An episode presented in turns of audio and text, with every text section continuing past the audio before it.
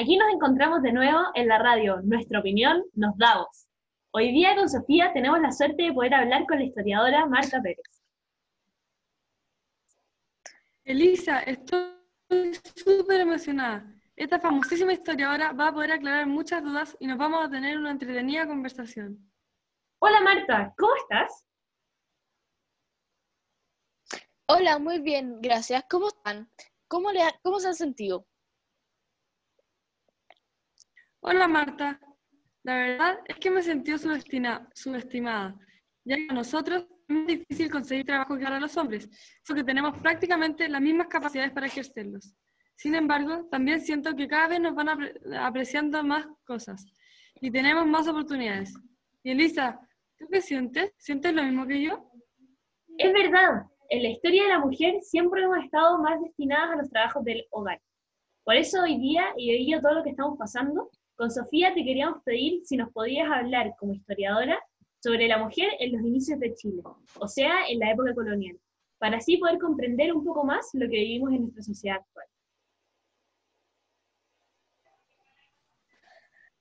Bueno, es un tema bastante extenso. Voy a tratar de abarcar todos los ámbitos de este pero principalmente creo que el rol de la mujer durante esta época está rechazada, incomprendida por estereotipos. En esta época se destacaba mucho la jerarquía según la sexualidad de cada persona. El género femenino era menospreciado, estaba definido por estereotipos de ser ama de casa o dedicarse a estudios religiosos. Por eso poco a poco en Chile se fueron tomando la cultura machista o patriarcal. Sí, he escuchado varias veces sobre eso. El rol que tenían las mujeres y cómo eran tratadas dependía mucho de la clase social a la que pertenecían. Sin embargo, siempre eran miradas en menos. Además, fueron muy importantes en la economía. Marta, ¿tú sabes por qué fueron miradas en menos o solo casas si podían seguir aportando tanto en el país? Yo creo que es impresionante cómo, aunque la mujer en esta, en esta época fue fundamental para el desarrollo y crecimiento del país, igual fue mirada como un agente pasivo en la sociedad. La vida pública estuvo siempre al mando de los hombres, mientras que la mujer se dedicaba a las tareas del hogar y a la educación y crianza de los niños. En esta época también se pudo ver cómo cuando la mujer enviudaba, se debía hacer cargo de toda la familia y del buen funcionamiento de la hacienda familiar.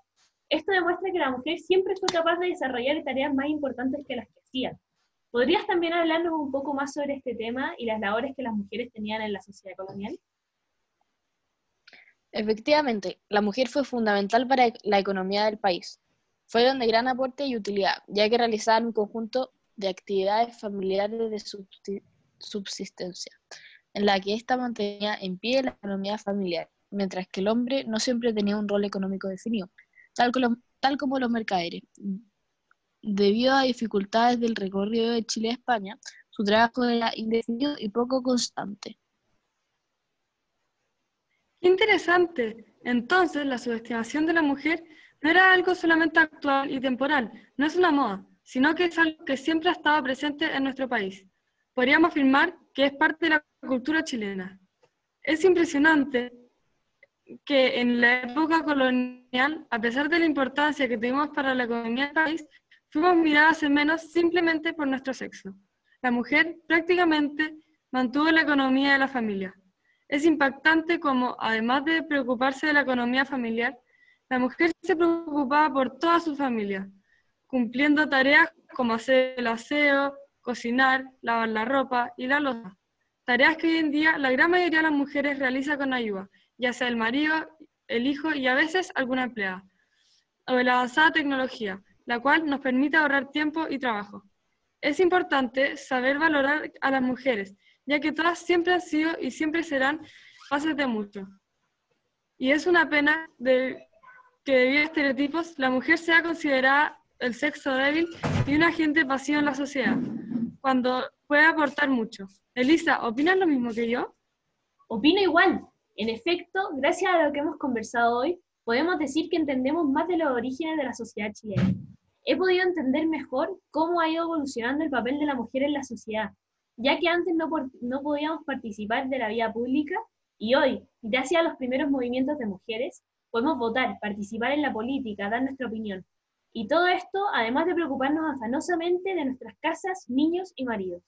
Definitivamente la mujer juega y ha jugado un papel fundamental en el desarrollo del país y de la sociedad, algo digno de conocerse y de tomarse en cuenta.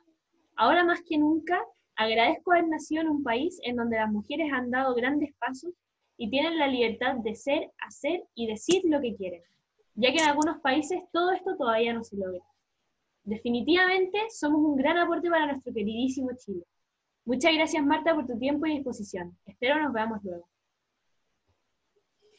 Gracias a ustedes por recibirme. Fue una gran experiencia y encuentro personalmente que este es un tema muy importante, sobre todo ahora, en la actualidad, con todo lo que está pasando. Creo que la mujer en sí es capaz de lograr grandes cosas y superar cualquier estereotipo, rompiendo el modelo de una mujer tradicional, respetando siempre los derechos y deberes de todos los ciudadanos.